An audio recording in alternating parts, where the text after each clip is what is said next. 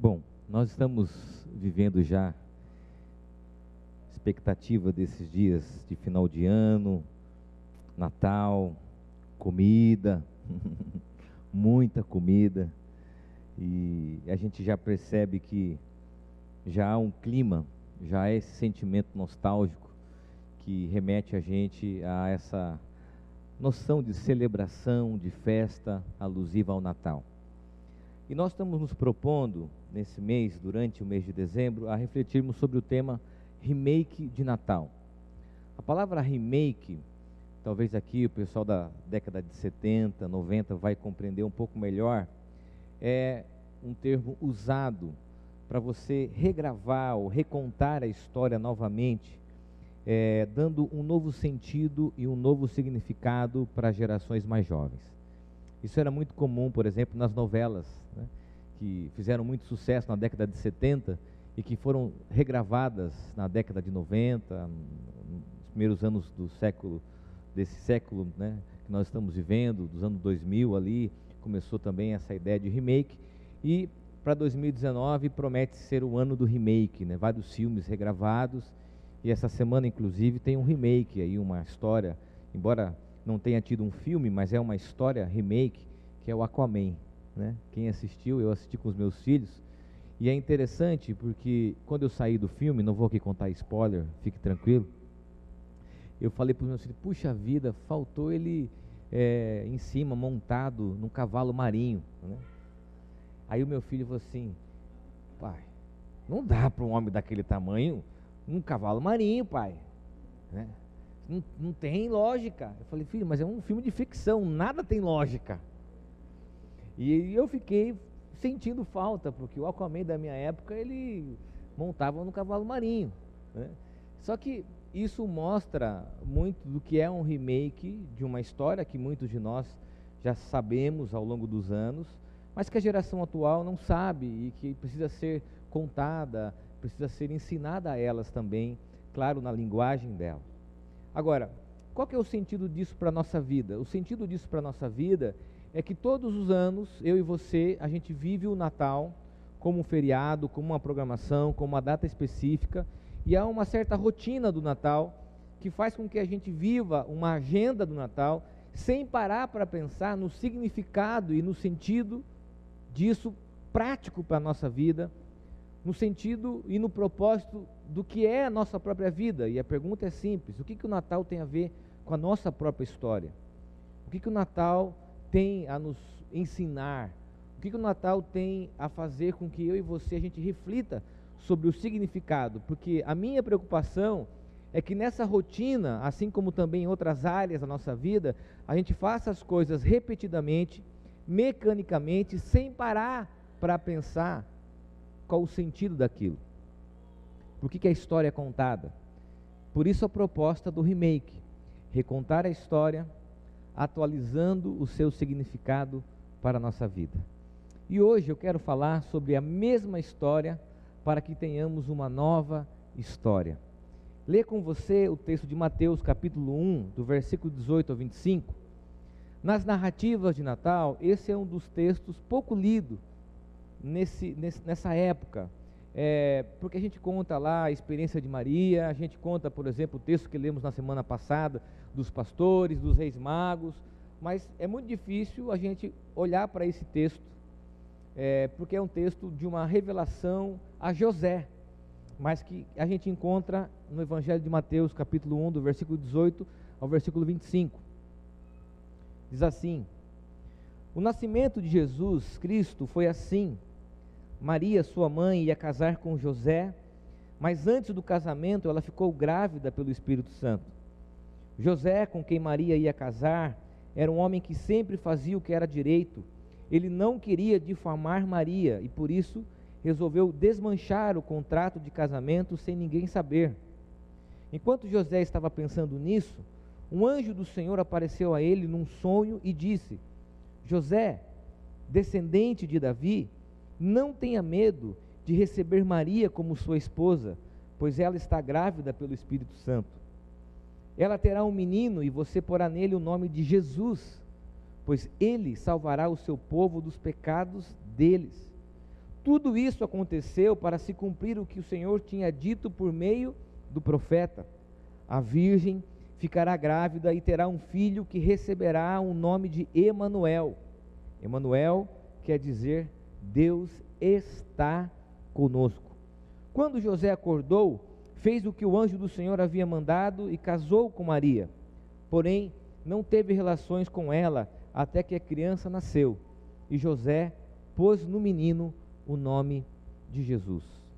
No texto que a gente leu, nessa narrativa, a preocupação não é tão somente retratar um drama familiar de pessoas comuns, como José e como Maria. A preocupação desse relato é revelar a verdadeira identidade de Jesus.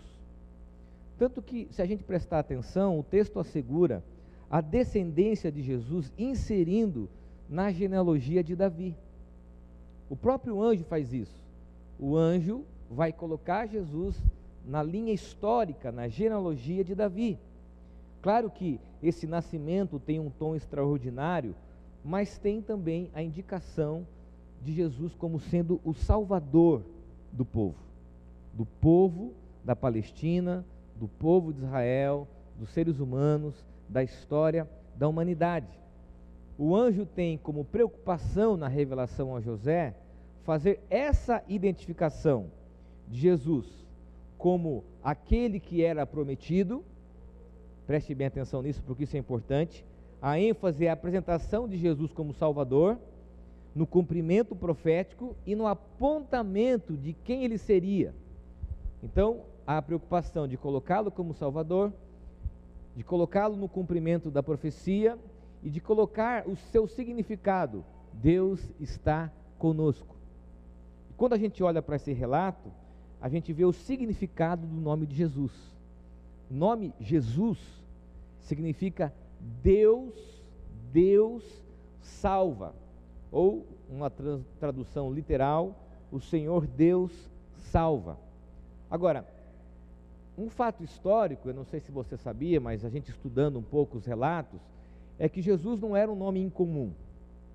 Mas a associação de Jesus do seu significado ao cumprimento da, professa, da promessa, por isso, por várias vezes os evangelistas retratam Jesus como Messias, como um Salvador, sempre acompanha-se o nome Jesus de um predicado, é porque Jesus é a manifestação desse Deus na história, é um resgate do significado, e Jesus é Deus salvando, Deus intervindo na história humana através de uma criança, e é isso que nós celebramos no Natal, trazendo o significado da história e trazendo o que? O cumprimento da profecia e o apontamento para aquilo que Jesus viria a ser quando crescesse.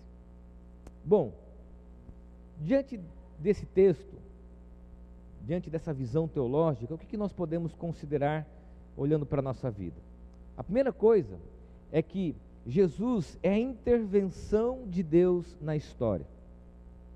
Deus intervém na história humana através do seu próprio filho. Jesus, ele intervém. O versículo 21 diz que ela terá um menino e você porá nele o nome de Jesus, pois ele salvará o seu povo dos pecados deles. Interessante a gente olhar para esse relato, e aqui começa algumas conexões com a minha vida e a sua vida, é que quando a gente olha para a nossa história de vida pessoal, a gente encontra momentos, situações que nós falhamos, que nós erramos. Se você fizer essa análise, você vai perceber que eu e você nós temos na nossa natureza uma predisposição a errarmos. Vou dar um exemplo simples aqui para você compreender isso. Lembre-se de algo que você sonhou, que você projetou, que você teve com grande expectativa de que aquilo seria a coisa ideal para a sua vida, você foi lá, conquistou, e hoje você olha para trás e vê que aquilo foi um fracasso, um insucesso, uma decisão equivocada. Por quê? Porque é comum a nossa humanidade nós falharmos. A gente olha e a gente percebe que nós não somos as pessoas melhores para mudarmos a nossa própria história. Eu e você nós não somos as melhores pessoas indicadas a mudarmos a nossa própria história de vida. Mas é a intervenção de Jesus na nossa narrativa de vida é que pode mudar. Ele veio nos salvar de quê? Do quê? Essa é uma pergunta teológica. De quem Jesus veio nos salvar? Eu quero responder isso de uma forma muito prática e objetiva. Jesus veio nos salvar de nós mesmos. Jesus veio nos salvar do pecado da nossa natureza e, como consequência, da morte. Porque nós mesmos falhamos como seres humanos. Se a gente fizer uma avaliação da sociedade, olharmos para o contexto que nós vivemos, é muito comum a gente chegar ao seguinte diagnóstico: não tem mais o que fazer com o ser humano. E a gente vê essa humanidade explícita em vários setores da sociedade, através da corrupção, através da manipulação, da violência, de várias coisas que vêm à tona, você percebe assim: meu Deus, isso é trágico. Isso, na verdade, mostra que nós, como seres humanos, falhamos e precisamos de um Salvador. Nós precisamos da intervenção de Deus na nossa história de vida. Tim Keller diz o seguinte: o mundo não pode salvar a si mesmo. Essa é a mensagem do Natal. Foi preciso Deus intervir na história, foi preciso Deus se revelar na história através de uma criança enviando o seu filho para intervir na narrativa humana, na sua e na minha história. Porque se nós ficássemos do jeito que nós estávamos ou estamos, o fim nós já sabemos, a morte. Agora, qual é a aplicação disso? se do ponto de vista teológico, da narrativa bíblica, a gente tem Jesus sendo a intervenção na história, o que, que isso tem a ver com a sua e com a minha vida? Sabe aquela situação que não tem jeito mais? Sabe aquele casamento que não tem mais possibilidades? Sabe aquele relacionamento que fracassou? É preciso um Salvador. Sabe aquelas relações afetivas, sabe aquela vida espiritual, sabe aquela tragédia do ponto de vista financeiro, sabe aquele cenário de fracasso, de culpa. Nós precisamos de um Salvador. E talvez você aqui hoje veio com essa percepção dizendo: Senhor, quem que pode fazer algo por mim? E agora, quem poderá nos defender Chapolin Colorado? Nós precisamos da intervenção de Deus na nossa história, porque nós falhamos, erramos.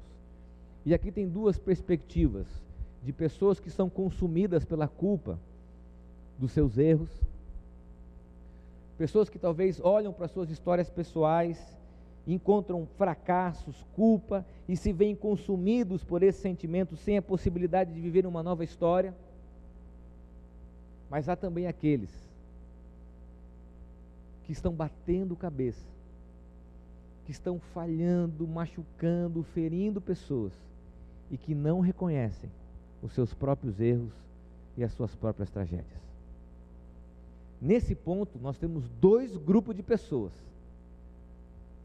Os que com facilidade levantam a mão e encontram falhas na sua história mas aqueles que têm muita dificuldade de reconhecerem os seus próprios erros, as suas próprias mazelas. Quando Jesus nasce, quando Jesus vem à humanidade e o anjo diz, Ele será o Salvador, é porque nós falhamos e precisamos de um interventor na nossa história de vida. Quando a gente chega no Natal, a gente tem que pensar sobre isso. A gente tem que pensar não só naquele bebezinho bonitinho, lindinho, fofinho. Que coisa linda, fofa. Deus é um bebê. Mas é também a intervenção, porque nós falhamos. Nós temos como facilidade construirmos fracassos e tragédias nas nossas relações. Então, deixa eu falar aqui de forma objetiva eu e você precisamos de um Salvador. Segunda consideração, Jesus traz novo sentido e significado. O versículo 22 diz: Tudo isso aconteceu para se cumprir o que o Senhor tinha dito por meio do profeta. Ou seja, o nascimento de Jesus era o cumprimento da, da profecia, era o cumprimento daquilo que Deus havia prometido. Deus estava em Cristo realizando, ou seja, trazendo novo sentido à história, novo significado, manifestando-se na história. Tanto isso é verdade, que posteriormente a gente percebe que até o calendário, a história, é dividida entre aqueles que têm o AC, ou antes de Cristo, ou o DC, depois de Cristo. Jesus é o cumprimento da profecia, a manifestação de Deus na história, trazendo novo sentido e propósito. A pergunta é simples. Se Jesus ele vem, traz novo sentido e propósito, nós deveríamos todos os anos, em todas as celebrações que participamos, perguntar: qual é o propósito e o sentido da nossa vida? O que move o seu coração? Qual é o significado da sua história? O que você traz na sua história de vida? O que você traz na sua narrativa pessoal? Há um grave problema nos dias atuais. Eu quero falar isso de uma forma muito objetiva, também rápida. Hoje, quando as pessoas olham para suas histórias pessoais, nascimento, seu crescimento, adolescência, os seus relatos familiares, a sua vida profissional, as suas relações conjugais, a gente encontra alguns erros, alguns fracassos, algumas coisas que demonstram aquilo que nós falamos, que falhamos. E ao invés de nós trazermos isso diante de Deus, que pode ressignificar a nossa história, transformar, a, a internet, a vida virtual, ela oferece para a gente a possibilidade de mostrar para as pessoas uma outra narrativa da vida que não seja real. Eu diria que isso tem um, efeito plástico aparente. Então tem muita gente fazendo terapia virtual. Ela ressignifica a sua vida não de uma forma real. Ela não trata da sua história. Ela apenas vai virtualizar aquilo que ela chama de ideal para que as pessoas olhem e digam assim: "Uau, como essa pessoa é feliz" como o casamento dela é perfeito, como ela é uma pessoa bem-sucedida, como ela é uma pessoa, usar um termo da internet, good vibes, como ela é uma pessoa que vive a vida na sua plenitude, mas a narrativa real dela não foi ressignificada, não foi transformada. Então eu diria que a, o ambiente virtual hoje é um efeito placebo em muitas narrativas de vidas reais, que não são transformadas, que não são ressignificadas, que não têm novo propósito e novo sentido. E o Natal, ele nos coloca diante da oportunidade, todos os anos, de repensarmos o significado das nossas vidas. Porque não há nada na sua e na minha história de vida que ele não possa trazer novo sentido e novo significado. Eu quero falar isso para pessoas que já sofreram na vida e quando chegam no Natal são consumidos por aquela nostalgia, sabe? Que nos abraça. E parece que é nesses momentos que a gente traz à tona tudo que nós vivemos, até coisas boas, engraçadas, mas a gente traz sentimentos é, que não foram resolvidos. Até um episódio, um relato do Rubem Alves dizendo o seguinte: que o Natal traz à tona até os conflitos familiares. Porque aquele parente que você não via há tanto tempo, que você emprestou dinheiro e ele não pagou, você fala assim: meu, eu tenho que encontrar com aquele cara. Você esquece dele o ano inteiro, mas aí você traz à memória que você vai ter que encontrá-lo, porque há um problema na sua narrativa, na sua história, que você precisa ser ressignificado e transformado. O que na sua vida precisa de novo sentido, de novo significado. Você que traz marcas profundas na sua história, dos mais diversos tipos de sentimento, do ódio à apatia, da indiferença, da angústia à tristeza e todos os outros sentimentos que marcam a sua trajetória de vida e que no Natal podem ser trazidos à presença de Deus para um novo sentido e para um novo significado. Eu estava pensando hoje à tarde, e eu não contei essa história de manhã, e pensando nessa consideração sobre o ressignificar. a possibilidade que todo ano a gente tem de trazer um novo significado. Eu disse de manhã que eu olhei para a minha vida nesses dias e encontrei diversas falhas de comportamento, é, de atitudes, é, não, é, não com a igreja. O que eu sou aqui é um extrato do que de fato eu sou na minha vida real. A minha esposa que está me ouvindo sabe quem eu sou. E, e sabe que esse ponto é importante para a minha vida, ressignificar, é, trazer novo sentido, novo propósito. Mas eu quero contar uma história sobre isso que eu não contei de manhã. E, e diz respeito a mim e a minha esposa. Quando o Enzo nasceu, tem um filho do meio especial, nós passamos por uma série de agendas, de várias consultas médicas, e o nosso ouvido e o nosso coração só aprendeu a ouvir má notícias. A gente já tinha passado por um processo de dessensibilização. Nós sabemos tantos exames, tantas coisas que diziam que aquilo não era bom, que a gente aprendeu a ser exposto a isso.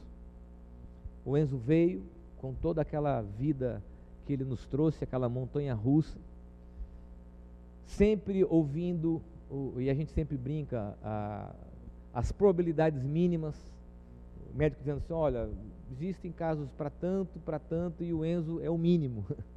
E a gente já estava acostumado a isso, a viver isso. E eu quero ser sincero com você, uma das coisas que me incomodava muito, quando o Enzo nasceu, nós ficamos muito tempo na UTI, e no hospital que nós ficamos, a sala de espera da UTI era a mesma sala de espera dos pais que viam seus filhos nascerem. Eu não vou ser hipócrita para dizer para vocês aqui, eu quero abrir meu coração, aquilo era uma facada. Você vê pessoas comemorando, enquanto a gente estava esperando para entrar na UTI para ver se o nosso filho estava vivo. Tanto que a gente chegou, mandou uma solicitação para o hospital dizendo que aquele ambiente não era um ambiente legal para estar tá dois grupos de pessoas distintos. Os feridos, machucados e aqueles que celebravam. Aquilo fazia mal. A gente conseguiu lá, eles entenderam, fomos para outro hospital. A mesma experiência. Fomos para outro hospital, dividindo quarto, corredor, com pessoas que viviam uma agenda de vida diferente. Só que a gente foi sendo tragado por aquilo e foi de alguma forma dessensibilizando, perdendo a sensibilidade. E eu tenho certeza de que se Deus não ressignificasse a nossa vida, nós seríamos duas pessoas amargas. Como que Deus ressignificou e trouxe sentido à nossa vida? Eu estava com a guia de vasectomia, pronta, fui lá, fiz uma palestra, ouvi uma palestra sobre os métodos é, contraceptivos a minha esposa me ligou e falou: esquece essa guia, estou grávida. Às 48 do segundo tempo, grávida. E aí o que vem no coração? Tudo o que nós vivemos: medo dos exames, medo do diagnóstico, pavor. Mas ela estava grávida. Voltei para minha casa e fiquei desesperado Ali nunca me viu, eu punha a mão na testa, é que minha testa é grande, colocava a mão na testa. A minha sogra estava ali junto e aquela situação para fazermos os exames foi uma angústia. Não foi algo da noite para o dia. Primeiro exame, voltamos nos especialistas, é, geneticistas, todo aquele processo, mesmo a gente sabendo que o que o Enzo tinha não era genético mas a gente fez todo o processo, todas as angústias, a gente tinha o ouvido e o coração treinados já, expostos sempre a ouvir uma notícia, então a gente ia, fazia um ultrassom, o médico falava, está tudo bem, mas está tudo bem mesmo? Como assim está tudo bem? A gente não, o coração não recebia aquilo, e foi indo um outro, foi um outro, foi um outro, até que no sexto mês nós estávamos num consultório em São Paulo, Dr. Moron, era o exame decisivo para saber se o Luca teria a mesma enfermidade do Enzo ou não. Nós entramos pavorosos, angustiados, e eu vou dizer algo aqui que poucas pessoas sabem. Nós entramos preparados naquela sala para ouvir uma má notícia. Nós já tínhamos orado, dizendo: Deus, mais um filho especial, a gente está aqui, o Senhor vai nos ajudar. E é isso que é para a nossa agenda de vida. Nós entramos naquela sala convictos que nós ouviríamos uma má notícia, uma péssima notícia. De repente, o Dr. Moron entrou e naquele dia ele sabia disso, marcou só a nossa consulta, apagou as luzes, começou lá do pezinho, foi subindo, foi para lá, para cá, fazendo todo o processo, até que ele falou e mostrou a coluna do Luca. E quando ele passou na coluna do Luca, ele terminou acendeu a luz em lágrimas e disse: Vocês podem ir embora, porque o filho de vocês não tem nada. E Deus nunca me deu uma oportunidade, disse isso para mim e para a Aline, de contar para uma mesma família que eu sempre dei má notícias, porque ele foi portador de má notícias, contar uma boa notícia. Eu nunca tive essa oportunidade. Seu filho é saudável. Vão viver, curtir, porque ele não tem nada. O médico chorando e eu, Aline, congelado. Aline, mas o senhor passou direito? O senhor viu direito? O especialista do Brasil, Aline ensinando ele a fazer ultrassom. Não tem nada. E o Luca veio, tirando de nós a amargura, tirando de nós o ouvido que só ouvia má notícia. É claro que o Enzo tem um significado, o Theo tem um significado, o Luca tem um significado, mas eu digo que o nosso caçula veio nos tirar, veio ressignificar o nosso coração de tristeza, de amargura. Porque se ele não viesse e Deus não intervisse e ressignificasse a nossa vida através dele, eu temo que hoje nós estaremos amargos, tristes com aquilo que nós vivemos olhando para a sua vida, o que Deus pode ressignificar, o que Deus pode trazer de sentido, o que Deus pode trazer de algo novo na sua história. Porque Jesus é a manifestação de Deus na nossa vida, trazendo um novo sentido e uma nova história. Terceira e última consideração, antes disso eu quero falar de uma frase do Ben Amen, que diz que o Evangelho de Jesus Cristo é a história de amor de Deus para conosco. É Deus trazendo um novo sentido, um novo significado à nossa narrativa. É Deus intervindo na nossa história, intervindo para trazer um novo propósito.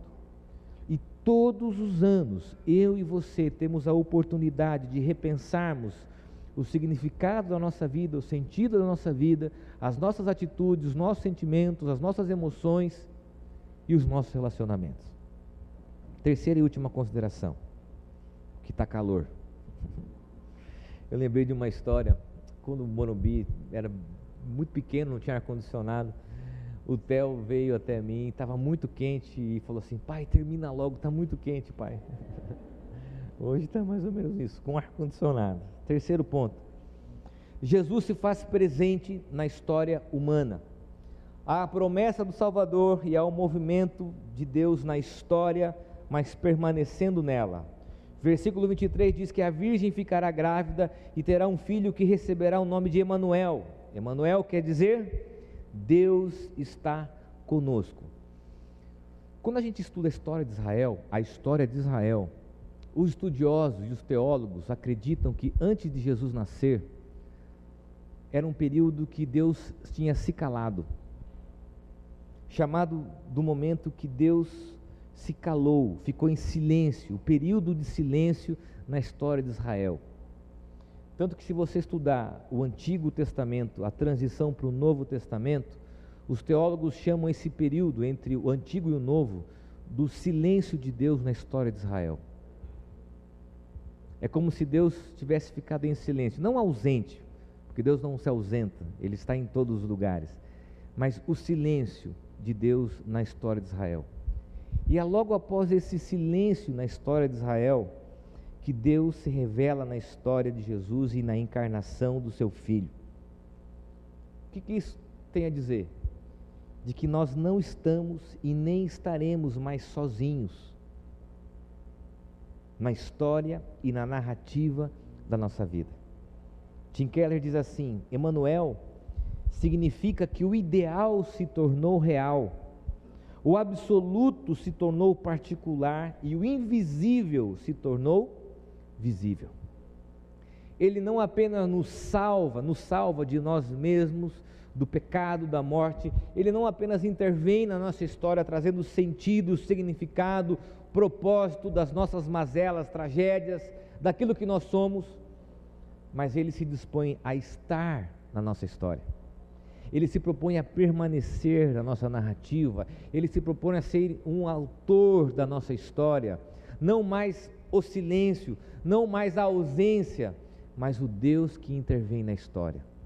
Por isso, no Natal, a gente deve celebrar o fato de Deus ter entrado na história humana, na narrativa humana, e não mais ter abandonado aquilo que nós somos, a nossa narrativa, a nossa história, a história da humanidade.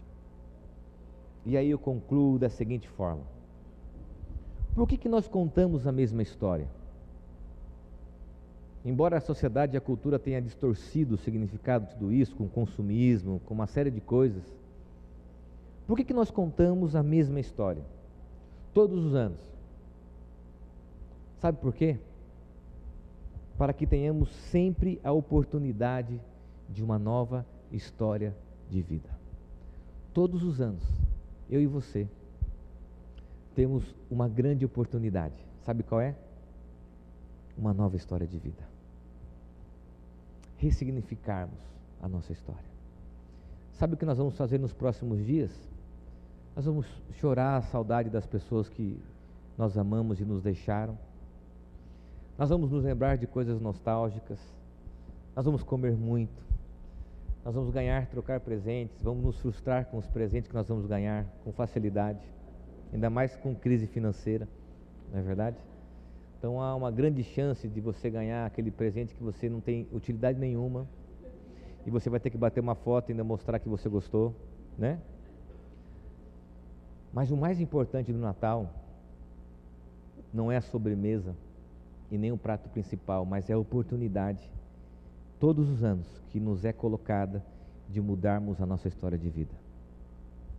E é exatamente isso que Deus quer fazer conosco. A história do seu casamento, a história da sua relação com seus filhos, a sua história familiar, os sentimentos que você traz, as lutas, as marcas, colocá-las diante de Deus, trazer a luz e dizer: Deus, intervém na minha história, intervém na minha dor, intervém naquilo que eu sinto, naquilo que eu vivi, porque eu preciso de um Salvador e eu preciso da tua presença. Termino com uma frase do Brennan Mann que diz assim: Sou pecador salvo pela graça. Essa é a grande história, a mais importante. Nós falhamos, precisamos de um Salvador que intervenha na nossa história de vida e mude aquilo que nós somos. O Natal deveria nos constranger a mudar. Mas não somos nós que mudamos a nós mesmos. É Ele intervindo, Cristo intervindo na nossa natureza e na nossa história. Eu queria que você fechasse os teus olhos e lembrasse da sua narrativa de vida, não o que você mostraria na internet, mas a narrativa real da sua vida, toda a sua história, e colocá-las diante de Deus, pedindo: Senhor, ressignifica, traz um novo propósito, um novo sentido Talvez você que precisa de um Salvador, precisa da intervenção de Deus na sua história, na sua família, nas suas relações, nas suas emoções, na sua natureza. Diga: Senhor, preciso de um Salvador. Não sei o que fazer, como fazer. Eu preciso de um Salvador. Você que tem dificuldades em enfrentar alguns traços do seu comportamento, da sua personalidade, do seu caráter, diga: Senhor, eu preciso de um Salvador. Você que tem medo daquilo que pode vir no futuro, a certeza de que Deus está presente. Jesus, o Deus Emanuel, o Deus conosco. Nós não estamos mais sozinhos. Essa é a mensagem do Natal. Que Deus intervenha na sua história de vida Que Deus intervenha no seu casamento, que Deus intervenha na sua família, nos seus filhos, que Deus intervenha nas suas emoções, nos seus sentimentos, que Deus intervenha na sua história. Contamos a história todos os anos para que tenhamos uma nova história de vida.